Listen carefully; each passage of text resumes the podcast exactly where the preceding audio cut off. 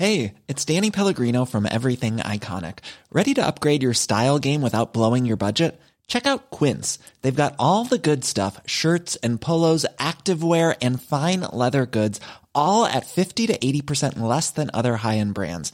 And the best part? They're all about safe, ethical, and responsible manufacturing. Get that luxury vibe without the luxury price tag. Hit up quince.com slash upgrade for free shipping and 365 day returns on your next order. That's quince.com slash upgrade.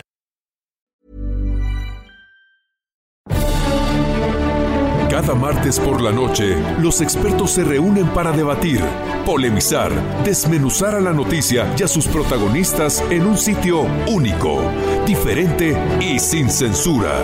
Esta es la mesa de análisis, a fuego lento, bajo la conducción de Alfredo González Castro, por El Heraldo Radio. Iniciamos. El agua, elemento vital para la vida, se ha convertido en un recurso muy valioso. Hay algunos lugares incluso en los que un barril de agua cuesta más que un barril de petróleo. Muy buenas noches, gracias por sintonizarnos en esta emisión de la Mesa de Opinión a Fuego Lento. Soy Alfredo González Castro y, este martes, como cada semana, estamos transmitiendo desde la Ciudad de México por el 98.5 de su frecuencia modulada y también saludar a las nuevas a las nuevas plazas donde llegamos que es Chiapas, Tuxtla Gutiérrez y Tapachula. También saludamos a los amigos allá de Tehuantepec, Oaxaca, donde estamos estrenando emisiones y por supuesto también a todos los amigos que nos sintonizan en el interior de la República, allá en Durango, en Monterrey, en Guadalajara, en Tampico, Tamaulipas, Villahermosa y Acapulco Guerrero. Como usted sabe, la mesa de opinión a fuego lento es un espacio de reflexión que siempre busca ir más allá de las noticias del momento para debatir y analizar asuntos de la agenda pública en el ámbito de la política, la economía y los temas sociales. Para eso cada semana contamos con un grupo de expertos, siempre, siempre buscamos voces autorizadas. Y bueno, también esta noche, como cada martes, Saludo a mi colega y amigo Isaías Robles, quien nos va a contar de qué trata el primer bloque de este programa. Isaías, buenas noches, ¿cómo estás? ¿Qué tal, Alfredo? Buenas noches, buenas noches a todo nuestro público. Bueno, pues la noche del martes 8 de septiembre, ganaderos y agricultores se manifestaron en la presa La Boquilla, allá en Delicias y Chihuahua, para exigir el cierre de las válvulas y con ello impedir que continuara la entrega de agua a Estados Unidos. En un inicio se informó que algunos de los participantes se con elementos de la Guardia Nacional, lanzándoles bombas de fabricación casera, mientras los agentes repelieron a los manifestantes con gas lacrimógeno. En la refriega murió Jessica Silva y un hombre resultó herido, Jaime Torres. Ambos habían participado en la protesta. El gobierno de Chihuahua y el Congreso local respaldaron las manifestaciones, mientras que el presidente Andrés Manuel López Obrador las descalificó adjudicándolas a conservadores. Pero Alfredo, la pregunta que intentamos responder ah, y para que nuestro público sepa exactamente qué es lo que está ocurriendo, ¿cuál es el origen de este conflicto? Bien, Isaías, pues como, como lo comentas, es buscamos una explicación de lo que está pasando y para hablar del tema se encuentra en la línea telefónica Vicente Sánchez Munguía, profesor investigador del Departamento de Estudios de Administración Pública del Colegio de la Frontera Norte. Eh, profesor Vicente, buenas noches y bueno, brevemente, ¿cómo surge el Tratado de Agua de 1944? Creo que ahí está el origen de todo lo que estamos viviendo en este momento. Buenas noches, Vicente. Buenas noches, Alfredo. Buenas noches, Isaías. Eh, pues mire, eh, vamos a hacer un poquito de historia. Este tratado se firmó en 1944, pero venía intentándose firmar. O sea, ya los, los países tardaron muchísimos años en llegar a un acuerdo. Eh, porque, como usted sabe, bueno, en Estados Unidos, el suroeste de Estados Unidos y el norte de México, pues este, ahí se ubica la frontera y es una zona de muy, mucha, muy escasa disponibilidad de agua. Entonces, de hecho, compartimos en la frontera pues tres cuencas fundamentalmente. Una prácticamente está seca, que es la que donde yo estoy, que es en la ciudad de Tijuana, y donde la cuenca del río Tijuana, pues eh, dos terceras partes están en México, estamos en la cuenca alta, pero esta cuenca no produce agua prácticamente, o sea, de hecho, pues, no, está regulada y por eso no es fuente de, de conflicto por la distribución de agua. Hay que decirlo que el tratado básicamente se refiere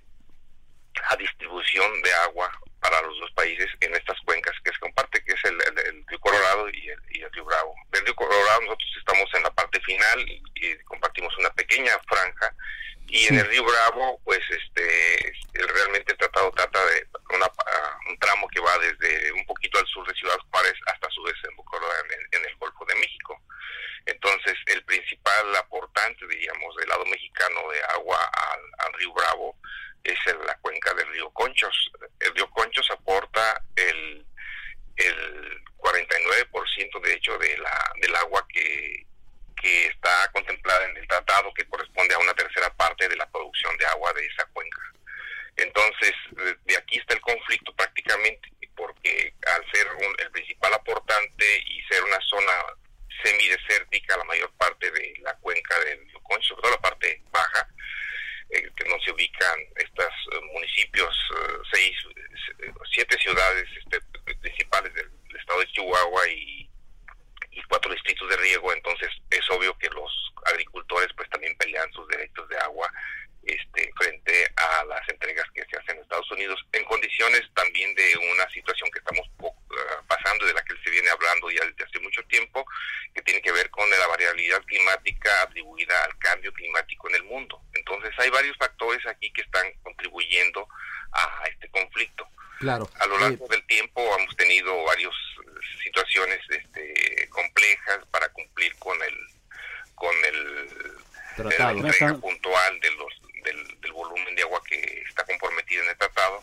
Y cuando vienen estas situaciones eh, de escasez por, por falta de precipitación pluvial en la cuenca, pues obviamente hay menos disponibilidad y se generan tensiones y conflictos requieren una atención muy puntual por parte del gobierno y por parte de los diferentes actores que están como usuarios también para poder cumplir con todos y tratar de ajustarse a la disponibilidad. Entonces es un tema complejo de pero requiere mucho voluntad.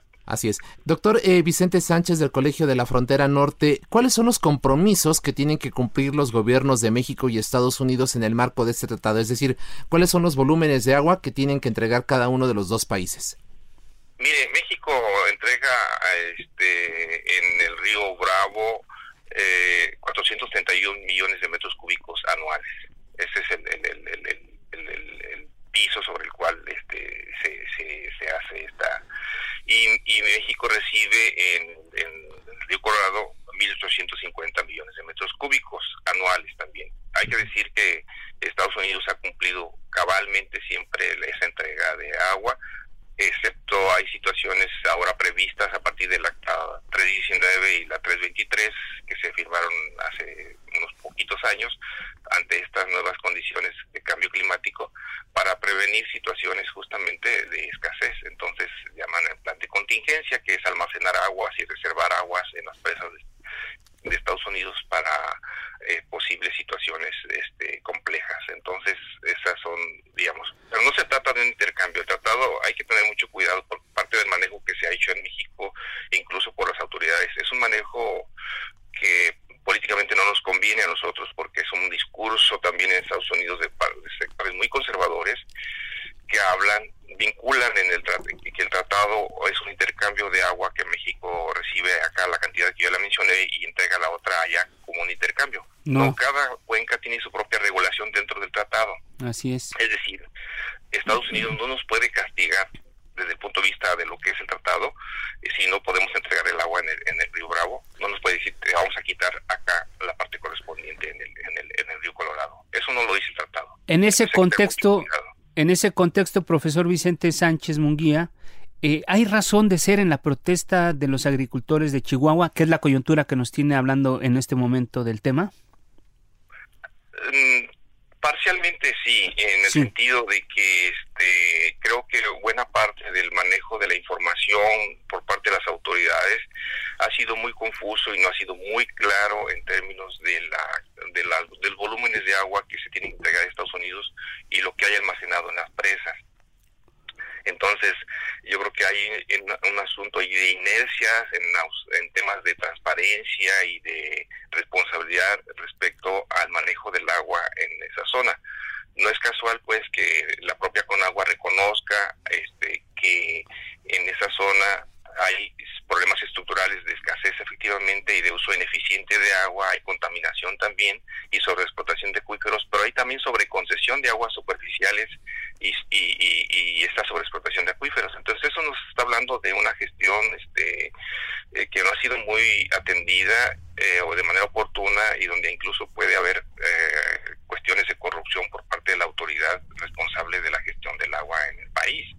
Ese, ¿Se refiere a, autoridades federales o autoridades estatales, profesor? Federales, federales. Las, autoridades federales son las responsables este, desde el punto de vista. Acuérdense que a, otro tema aquí es importantísimo porque en, el, en este conflicto se ha hablado mucho de aguas de Chihuahua. No, el 27 constitucional claramente dice que las aguas son de la nación. Y cuando esto es de la nación, las administra el, poder central, que es el Estado mexicano, ¿no? a través de la Comisión Nacional del Agua. Claro, y en este contexto, profesor, justo la, siguiente pregunta, que es, se ha, se ha registrado un conflicto entre el gobierno de Chihuahua, el gobernador Javier Corral, quien de una u otra manera ha entrado en una situación de controversia con la propia Conagua y ambas instancias, o ambas niveles, por un lado el gobierno de Chihuahua y por otro la Conagua, pues están diciendo que eh, son responsables del mal manejo del, agua y que esto está provocando justamente la tensión con Estados Unidos.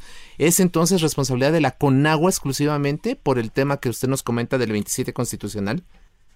En cuanto a la gestión del agua, sí, eh, eh, es, su responsabilidad. Ahora bien, este, creo que aquí el haber subido el tono en términos ya más políticos que propiamente técnicos eh, envenenó un poco el ambiente o mucho y motivó este tipo de movilizaciones y de bloqueos. Digo, también hay que decir que esta presencia de la Guardia Nacional eh, en un principio pues cumplía sus funciones porque es la digamos es el cuerpo responsable de la seguridad y la, la estructura esta la infraestructura de las presas pues son federales entonces este y ya cuando llegaron los los este los usuarios del agua que se movilizaron y eso pues iban incluso con palos y estas cosas no iban, muy pacíficamente, ¿no? Entonces, incluso expulsaron, pues se replegó en un principio la Guardia Nacional.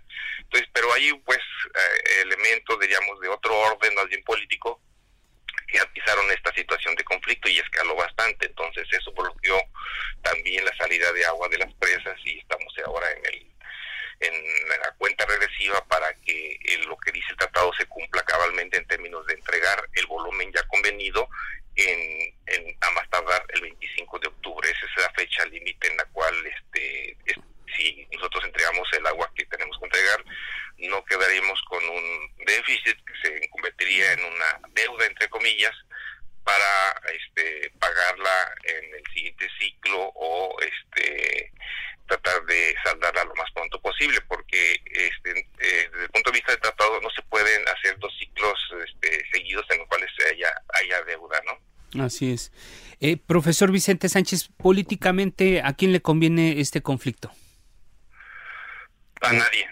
Eh, desde nuestro punto de vista, a nadie le conviene porque, miren, nosotros este, perderíamos. Acuérdense que en Estados Unidos también están en un proceso electoral el estado de Texas es un estado ahora muy disputado por los dos partidos este, de Estados Unidos y hay un sector muy conservador en el lado tejano también que eh, estarían, digo, incluidos los usuarios de la, del agua, estarían este, atizando a, su favor este, esta situación y nosotros no nos conviene, pues dado que estamos en una, de por sí hay una asimetría estructural en las relaciones del país del norte con nosotros, es decir, nosotros estamos este, en una situación de desventaja este, por lo que es Estados Unidos en el mundo y lo que somos nosotros como país. Y si a eso le, le, sumamos el conflicto interno por este tipo de situaciones y nos hace complicado entregar las aguas, pues esta situación se vuelve muy compleja para manejar a nivel internacional. Entonces tenemos que saldar este tipo de situaciones internamente de tal manera que no se politice o no se partidice y podamos llegar a acuerdos como el que presuntamente se acordó apenas eh, hace un día eh, en la Ciudad de México.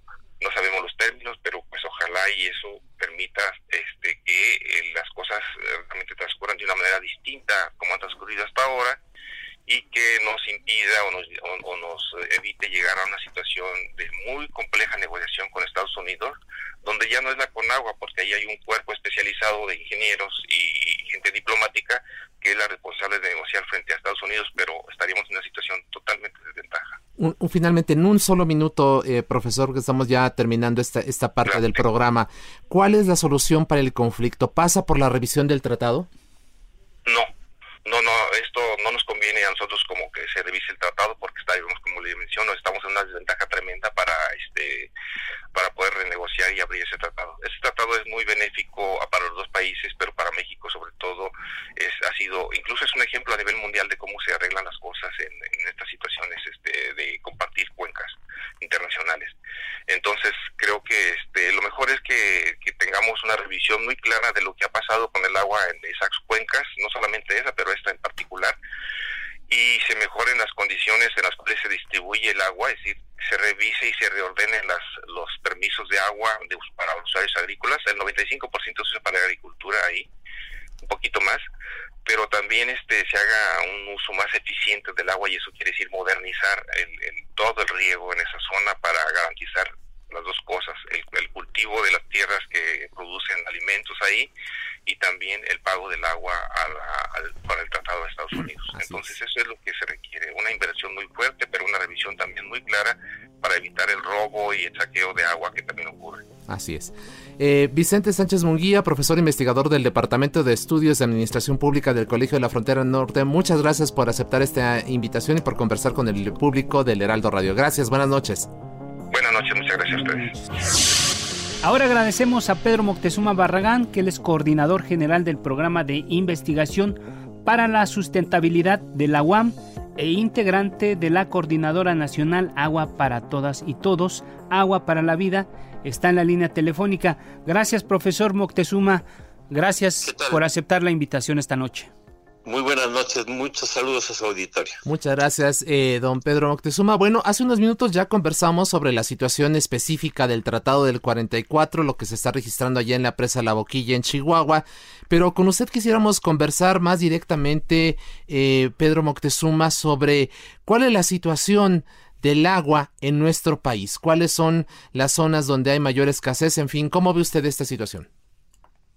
Bueno, vemos que en general en el tenemos problemas de escasez y precisamente en estos momentos hay pues una situación que, que sí me gustaría apuntar eh, eh, por, el retraso en el pago de las aguas que deberíamos de, de haber provisto a Estados Unidos. Eh, el último pago se dio en 2016 todavía en el gobierno de Enrique Peña Nieto. Eh, es un total como de 432 millones de metros cúbicos eh, y sin embargo todo se retrasó, todo se dejó hasta el presente año. Y este año coincidió con una sequía muy grave en todo el norte del país. Afortunadamente ahorita con los huracanes se ha mitigado un poco, pero sigue esta desesperación de, los agricultores y eh, presiones muy fuertes que se dan desde la Casa Blanca, desde el gobierno de Texas, que ya le escribió a Mike Pompeo pidiendo presión para que México pague el agua. Y aquí veo, dos cosas eh, que hay que apuntar. Uno, están a punto de darse las elecciones en Estados Unidos y eh, este factor puede ser también una presión mediática. Recordemos en las elecciones de 2018 como en octubre, eh, un mes antes de las elecciones, empezó a darse el fenómeno de las caravanas de migrantes que nunca se habían dado y eso llevó a Trump a declaraciones muy fuertes eh, amenazando cerrar la frontera con México, diciendo que estos hondureños, guatemaltecos, salvadoreños incluían muchos criminales, amenazando con enviar la Guardia Nacional.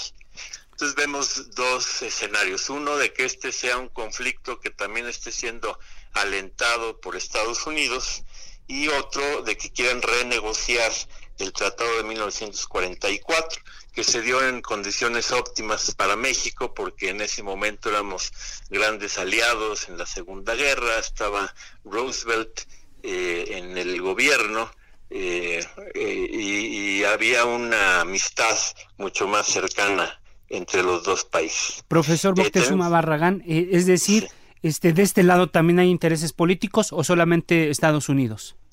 De los dos lados. Eh, tiene que ver también con problemas de gestión y de, operación.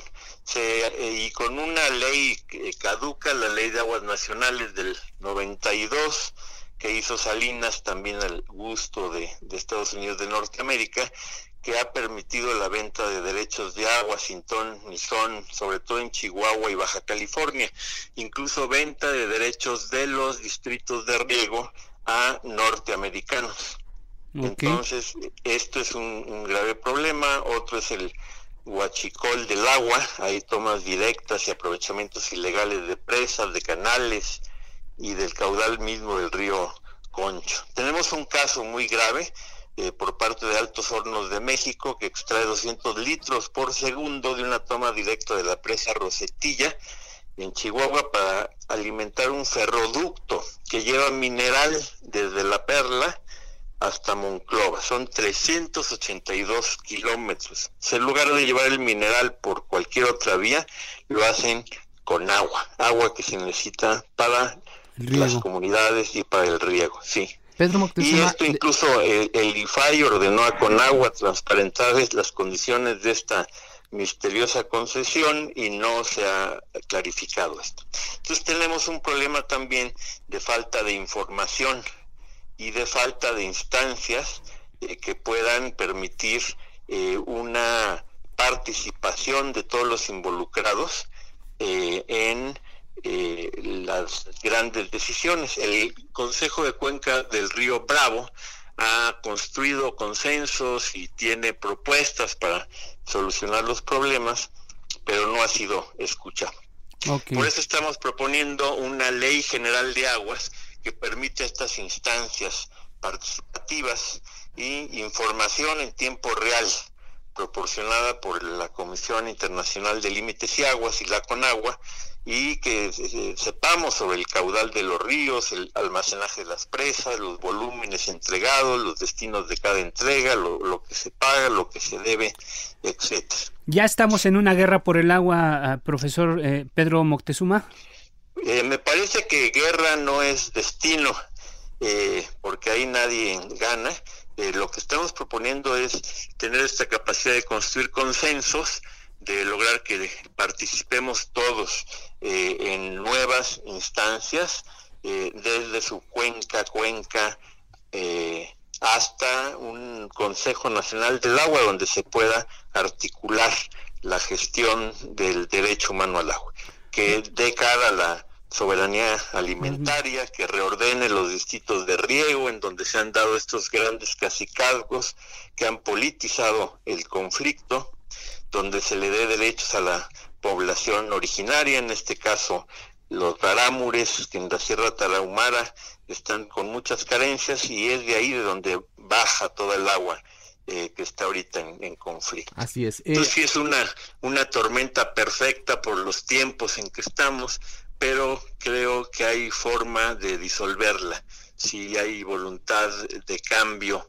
por parte de Conagua, por parte de los eh, gobiernos estatales y eh, pensamos que la politización de este asunto pues a todos nos daña. Así es. Eh, finalmente, Pedro Moctezuma, hablaba usted del, del, huachicol del agua. Ah, ¿Tienen cálculo de cuánto del volumen que tenemos en el país está, objeto de, es objeto precisamente de este mal manejo, de este robo? no, no tengo un número. Así es. Y por otro lado, el término de, usted habla de la necesidad de una ley general de aguas. ¿Está ya la iniciativa presentada en el Congreso? Sí, sí está la iniciativa ciudadana de ley de aguas de la Coordinadora Nacional Agua para Todos, Agua para la Vida. Hay eh, una iniciativa eh, del PT, otra del Grupo Parlamentario de Morena y otro de la Comisión de Recursos Hidráulicos de la Cámara de Diputados. Estamos en un diálogo constructivo, construyendo consensos para unificar las distintas iniciativas en una muy sólida que permita que sea aprobada eh, en este ciclo legislativo. Así es. Así es, gracias. Pedro Moctezuma, coordinador general del Programa de Investigación para la Sustentabilidad de la, UNA, de la UAM y, e integrante de la Coordinadora Nacional Agua para Todos, Agua para la Vida. Muchas gracias por haber conversado con el público del Heraldo Radio. Muchas gracias. Muy amable, muy buenas noches. Buenas gracias, profesor. Bien, pues eh, Vamos a invitar a, a nuestros radioescuchas a que participen a través de nuestras redes sociales, en Twitter sobre todo, que nos escriban arroba heraldo de México, arroba y arroba is robles. Eh, si no dispones de otra cosa, Isaías, hacemos una breve pausa, le pedimos al auditorio que no le cambie, quédese con nosotros, volvemos en un minuto. Regresamos, la polémica y el debate continúan después del corte, no se vaya. Está usted en la mesa de análisis a fuego lento con Alfredo González Castro por El Heraldo Radio. Volvemos a la mesa de opinión a fuego lento. Les recuerdo que estamos transmitiendo por el 98.5 de su frecuencia modulada. Isaías. Así es, Alfredo. Bueno, a partir del pasado primero de junio en México se definió semanalmente el riesgo de contagio de COVID-19 a través de un semáforo epidemiológico en función del color en el que se encuentran cada una de las regiones del país. Fue como fue aperturándose las actividades tanto económicas, sociales, eh, culturales, educativas en todo México. Y bueno, pues eh, qué ha pasado con el sector automotriz a partir justamente de ya el establecimiento del semáforo naranja. En varias zonas del país también se autorizó ya la operación de este sector. Vamos a establecer contacto, si te parece, Alfredo, con el doctor José Guillermo Sosaya. Eres presidente de la Asociación Mexicana de la Industria Automotriz, a quien saludamos esta noche. Doctor Sosaya, bienvenido, muy buenas noches buenas noches, ¿qué tal? Encantado de estar con ustedes. Pues de entrada, eh, sin, sin más preámbulo, doctor eh, Sosaya, ¿cuál es el balance que hace de estos primeros meses de la nueva realidad, o la, sí, la nueva realidad en el sector automotriz? Bueno, como todos sabemos y lo hemos vivido, a partir del mes de marzo que se declara ya la pandemia como tal, se suspenden actividades en muchos sectores y el, el sector automotriz no fue la, la excepción. En el mes de mayo, afortunadamente, ya se le, declara, se le declara como una actividad esencial y entonces el sector inicia de forma gradual, gradual a, la fabricación de, vehículos. Esto lo que nos produjo fue que eh, al mes de agosto de este año, la venta de autos nuevos, por ejemplo, haya caído en un 31.4% respecto del mismo periodo del año anterior, del 2019. Se dejaron de producir también al mes de agosto 851.313 vehículos para un decremento, eh, lo cual significa un decremento del 32.6%. Y las exportaciones eh, se contrajeron también en un 33.4% con las mismas del año, del mismo periodo del año pasado. Pues esto nos da un panorama que, les da una fotografía de cómo se encuentra ahorita el sector ya en procesos y de recuperación pero eh, con, con, los ah, números que acabo de, de, mencionar, exactamente. Eh, doctor Sosaya, en términos económicos, ¿qué significan todas estas caídas drásticas que hemos tenido tanto en la exportación, producción y venta de vehículos? Bueno, si tomamos en cuenta que, eh, que, por ejemplo, el sector automotriz es el primer generador de divisas de la balanza comercial de nuestro país, pues esto es, una, es un daño muy fuerte, importante, ¿no? Y estas, estos porcentajes de los que estamos hablando nos hablan de que la recuperación para llegar a los mismos niveles de otros años puede tardar hasta cuatro años, dependiendo también de la aceleración de, la recuperación de la economía mundial. Yo la confianza que tengo es que esta crisis financiera es derivada de una crisis sanitaria. Así es. Una vez que se, que se controle la crisis sanitaria, creo yo y espero que la, recuperación de la crisis financiera va a ser mucho más acelerada. Eh, doctor Sosaya, eh, ya en este contexto de, crisis, de, complejidad, ¿se deben establecer incentivos fiscales como la aplicación de la tasa cero de IVA a los vehículos híbridos y eléctricos? Esto con el fin de promover la venta de autos. ¿Ustedes qué, están, qué tienen en mente para que les pueda ayudar el gobierno?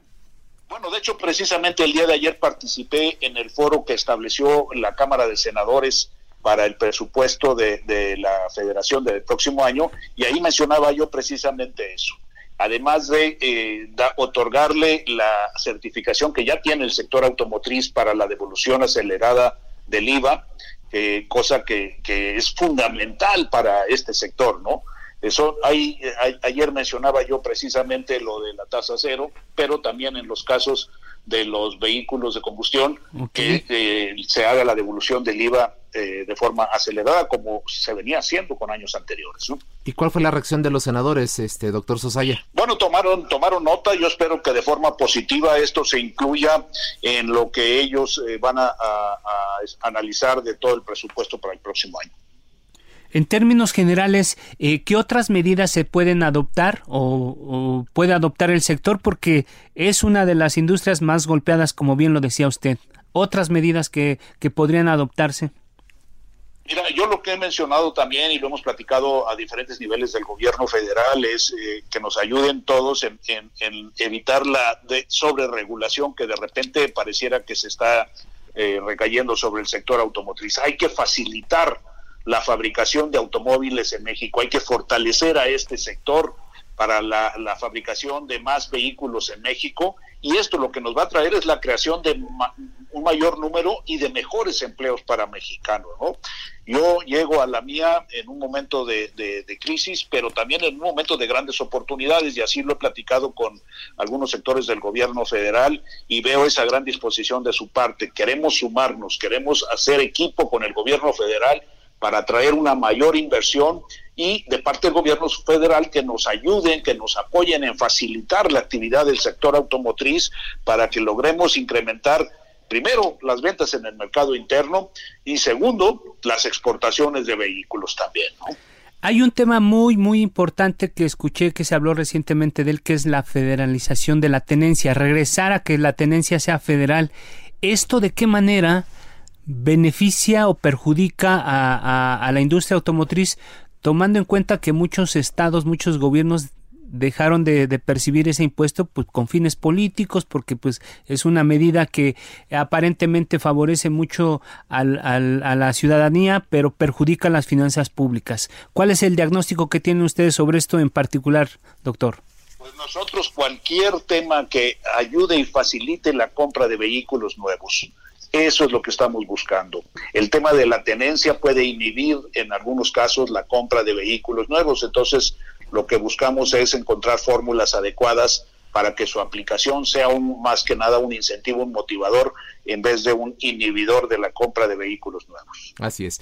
Haciendo un balance de lo que ha significado los efectos de la crisis de la pandemia del COVID-19 en nuestro país, doctor Sosaya, eh, ¿qué, balance usted hace sobre eh, las plantas, cuántas cerraron, eh, la inversión que viene del extranjero de, todas ellas, a cuánto asciende, cuántos trabajos se perdieron en el sector?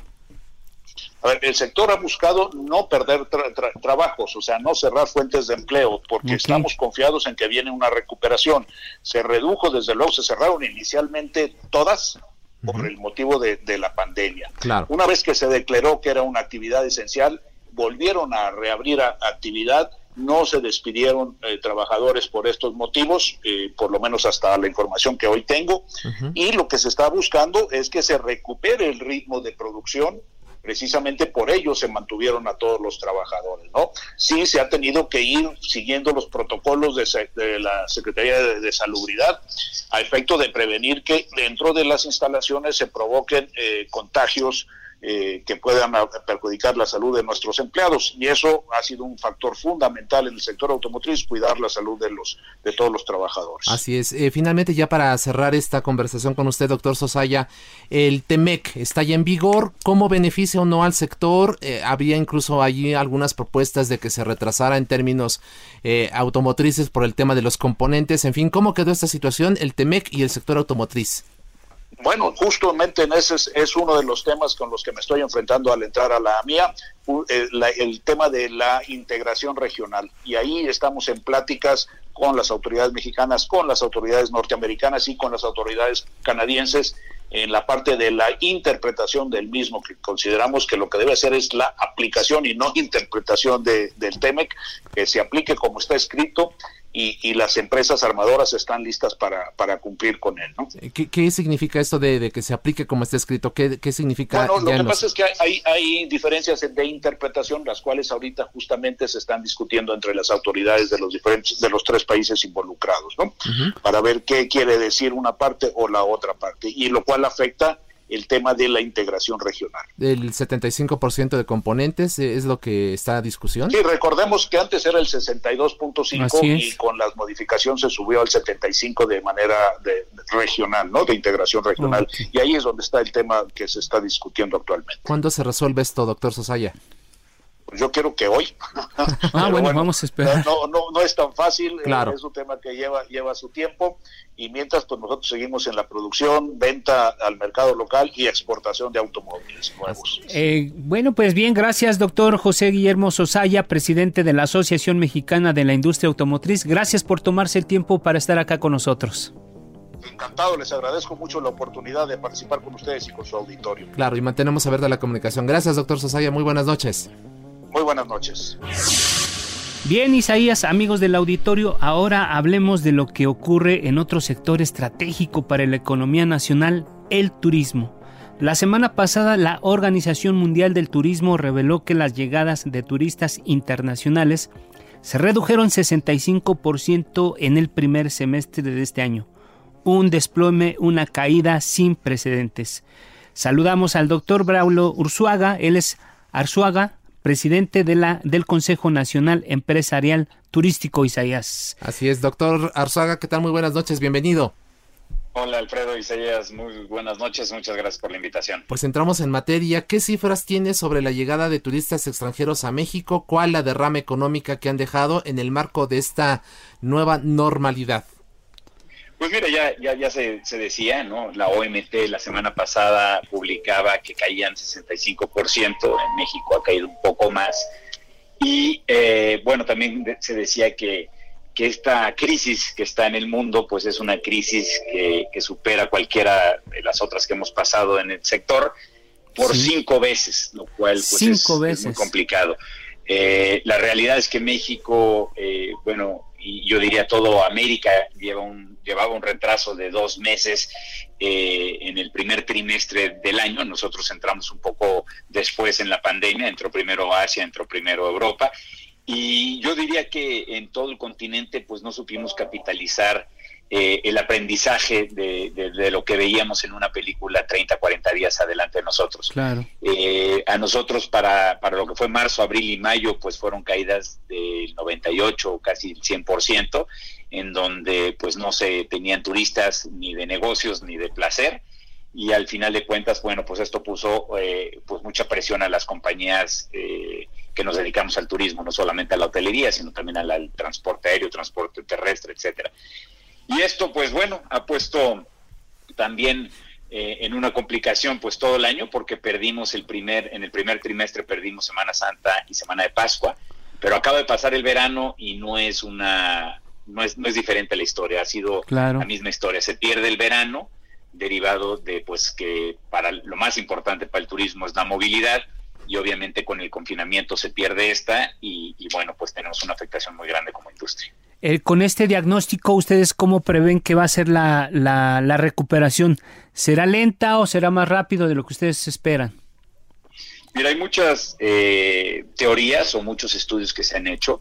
Eh, cuando fue el H1N1 en el 2009, que también estaba en la crisis económica, vamos a llamarle crisis económica mundial, y también nosotros aquí en México tenemos una crisis de seguridad importante, en ese momento nosotros le llamábamos que era la tormenta perfecta, sin saber lo que se podía avecinar, ¿no? Y, en ese momento se perdió en México 5 mil millones de dólares.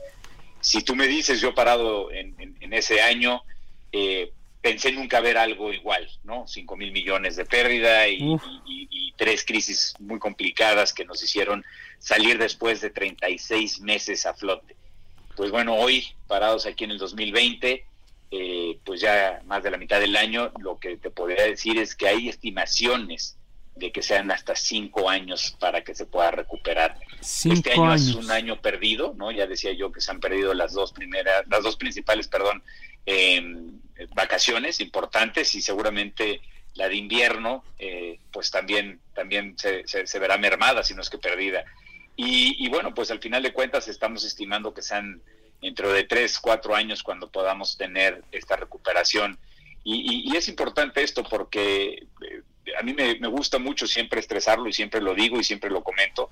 Esta industria es un motor para México, ¿no? Así el 8.7 del, del PIB es, eh, digamos, eh, dado por, por esta industria es un combate a la marginación y es un aliado de México en ese sentido y es un motor al final de cuentas. Y al final de cuentas hoy como, como lo hemos venido platicando ahora pues trae una afectación fuerte y, bueno pues ha sido un tema en donde en donde pues hemos tratado de poner desde el CENET ciertas eh, pues iniciativas con la Alianza Nacional Emergente también con la mesa de infraestructura turística, pues para tratar de minimizar este impacto. Así es. No sé si nos pudiera dar precisamente detalles de estas dos iniciativas, la Alianza Nacional Emergente y, esta eh, mesa de infraestructura turística que acaba de comentar. Bueno, la, Alianza Nacional Emergente nos, nos eh, fue firmada eh, el Doctor Arzuaga, no sé si nos pueda dar detalles precisamente de esta Alianza Nacional Emergente y de esa mesa de infraestructura turística, en qué consisten cada una de estas iniciativas y cómo impactará positivamente en la recuperación del sector. Sí, cómo no. Eh, el 17 de julio de este año firmamos eh, la CONAGO, eh, nosotros, el CENET, la Conferencia Nacional de Municipios de México, la CETUR, la Asociación de Bancos, con Canaco, Servitur y también la Cámara de Senadores una alianza que, como su nombre lo dice, tiene por objetivo eh, minimizar y tener las acciones y ser una suma de voluntades eh, para, para minimizar, insisto, eh, la caída o el impacto que puede llegar a tener. Es emergente porque debemos de actuar de una manera rápida, correcta y coordinada.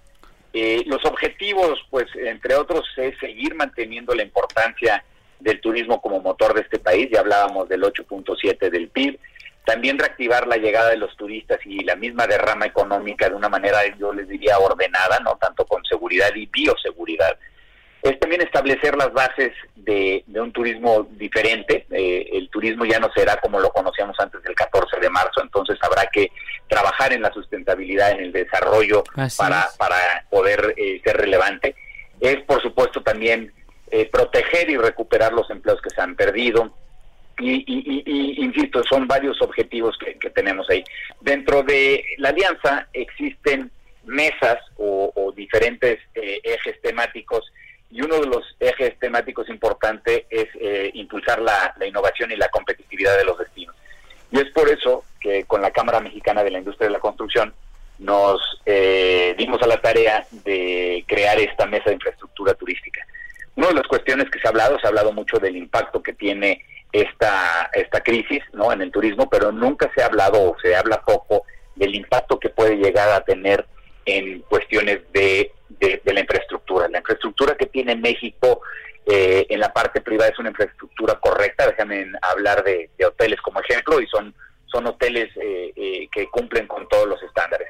Es cierto que nos falta en la parte pública, en la parte de ingeniería civil y demás, nos falta eh, pues subir en el, en, el ranking de competitividad mundial. Entonces, pues eh, está hoy por hoy está eh, en riesgo, ¿no? Este que se pueda perder esto que se ha construido en décadas.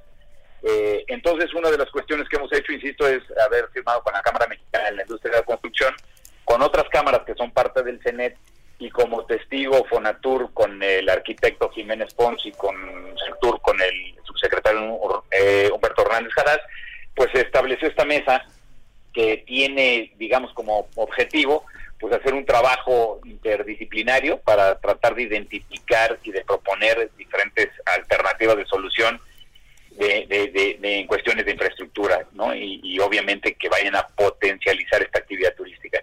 También es importante, yo ya decía yo que la Conferencia Nacional de Municipios de México también eh, participa en esta alianza, y bueno, pues la intención también de esta alianza es fomentar en, la parte regional, ¿no? Al final de cuentas, nosotros lo vemos como un detonador del bienestar social. Doctor Arzuaga, se viene una temporada importante que es la, son las vacaciones de fin de año. ¿Cómo prevén ustedes que será esto para el sector?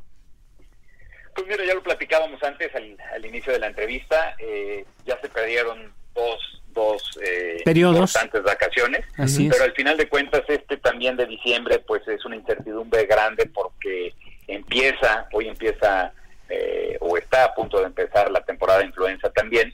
Y, y no sabemos sobre los rebrotes. Hay muchos países, y déjame tomar como ejemplo Canadá, que sigue cerrado, ¿no? Este, ellos han estado muy herméticos en ese sentido. Y hay otros países de Europa que no están volando a México, ¿no? Reino Unido es un ejemplo en donde pues está simplemente cerrado y no está volando. y también por otro lado, por ejemplo, España que viene pues ha, limitado muchísimo las, las, frecuencias que tenía de los aviones, de 14 frecuencias que, que existían, hoy nada más están volando 7. Entonces todo hace suponer que va a ser una temporada difícil también la de invierno. Así es. Eh, doctor Arzuaga, para preguntarle, ¿qué opina del presupuesto que se está eh, estableciendo en el proyecto para el próximo año, para 2021, y que 94% del que se, de los recursos para la Secretaría de Turismo están comprometidos, 38 mil millones, al tren Maya? Es correcto, sí. Al principio cuando vimos eh, pues cómo, cómo venía eh, el presupuesto, pues nos sorprendió Después ya que nos dimos, digamos, a la tarea de, entender eh, pues este presupuesto de 38.600 millones, pues vemos que 36.200 van para el tren Maya y, y, un, un 1.600 van para, para Fonatur. Entonces, al final, Sectur se queda con 651 millones. Yo no conozco la estructura eh, organizacional de, de, de Sectur, pero me puedo imaginar que es para gasto corriente eh, y para nómina. Entonces es una reducción del 7%, lo cual pues obviamente nos tiene muy preocupados a todo el sector porque si ya venía mermada y ya había tenido dos recortes el año anterior, pues con este esta reducción del 7% en términos ya reales, en perdón, en términos nominales, pues al final de cuentas es un tema que, que, seguramente podrá hacer muy poco la, la Secretaría. ¿Y, ¿Y, a usted le parece adecuado que se destine el 94% de un presupuesto de, la, de toda una secretaría a solo un proyecto? ¿Es redituable, pues ¿es redituable desde el punto de vista de ustedes eh, turísticamente el, tren Maya? Mira, eso eso ya lo sabrá el, el, gobierno y tendrán ellos su, su, justificación económica y, también sustentable, digamos. Lo que nosotros no estamos de acuerdo es de que se quite eh, digamos, un derecho, porque es eso, así, el derecho del DNR se está quitando para, para, para hacer un proyecto. Si el proyecto es sustentable, si el proyecto económicamente es viable y si va a traer prosperidad al sur, eh, eso lo aplaudimos, pero no a costa de eh, pues quitar eh, un presupuesto de, de, publicidad, un presupuesto de promoción de todo un país y más aún ahora entrando en este tema de, pandemia en donde todos los países pues están peleando por el por el por los pocos turistas que hay y cuando se abra pelearán todos eh, digamos con un cuchillo entre los dientes y, al final de cuentas pues pues bueno insisto no no no creemos que sea el, la forma de financiar un proyecto eh, quitándole eh, pues la promoción a, a una industria que es un motor muy importante para México y como lo decía yo al principio de la entrevista, un aliado también al combate a la pobreza. Así es. Finalmente, eh, ¿tiene negociaciones con diputados para ver este tema del, del presupuesto al sector turístico el próximo año? Pues no, no son negociaciones. Nosotros lo que hemos comentado es, eh, hemos dado un paquete legislativo y, y nosotros lo que hemos hablado con diputados, con senadores, es que hay cuestiones muy importantes y de emergencia que hay que aprobar y que hay que pensar de una forma diferente para, para poder eh, revertir este impacto que estamos teniendo. Y, más que el presupuesto, pues son eh, ideas y, y, propuesta legislativa que nosotros hemos hemos comentado con ellos, porque, insisto, hay que pensar de una forma diferente, porque el mundo ha cambiado, porque la industria ha cambiado, y porque si no pensamos en una forma diferente y nos ponemos a actuar, esta industria eh, poco a poco irá perdiendo terreno a los ojos del mundo. Así es, doctor Braulio Arzuaga, presidente del Consejo Nacional Empresarial Turístico. Muchas gracias por conversar con el público gracias, de Heraldo Radio. Arzuaga. Muchas gracias, Alfredo, muchas gracias. Pues bien, ahí está el diagnóstico, Isaías, amigos del auditorio, de la industria sin chimeneas, que en algún momento llegó a convertirse en la principal fuente de ingresos de este país y creo que el panorama no es muy alentador. Pero bueno, para, como decía un filósofo que no me acuerdo, ya para ir cerrando este espacio, Isaías, decía algo así como para poner a prueba la realidad, hemos de verla en la cuerda floja. Cuando las verdades se hacen acróbatas, podemos entonces juzgarlas. Alfredo, muchas gracias, muchas gracias a todo nuestro público, gracias a quienes hicieron posible este esfuerzo, Orlando Oliveros en la producción, Jorge Aguilar en los controles técnicos y por supuesto hacemos la invitación para que te acompañen junto con Jorge Ramos el próximo jueves a las 10 de la noche en la mesa de opinión en coproducción con la silla rota y por supuesto a su cita puntual aquí el martes a las 10 de la noche en la mesa de opinión a fuego lento. Muchas gracias Alfredo. Así es Isaías, muy buenas noches a todos los amigos del auditorio, si pueden quédense en casa y está demostrado que el cubrebocas sí sirve y por lo tanto yo me lo pongo. Así es, si sirve, yo me lo pongo. Buenas noches.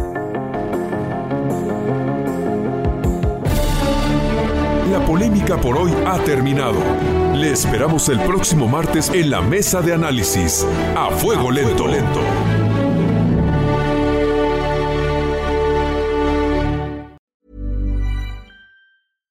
Hi, I'm Daniel, founder of Pretty Litter. Cats and cat owners deserve better than any old fashioned litter. That's why I teamed up with scientists and veterinarians to create Pretty Litter. Its innovative crystal formula has superior odor control and weighs up to 80% less than clay litter. Pretty Litter even monitors health by changing colors to help detect early signs of potential illness. It's the world's smartest kitty litter.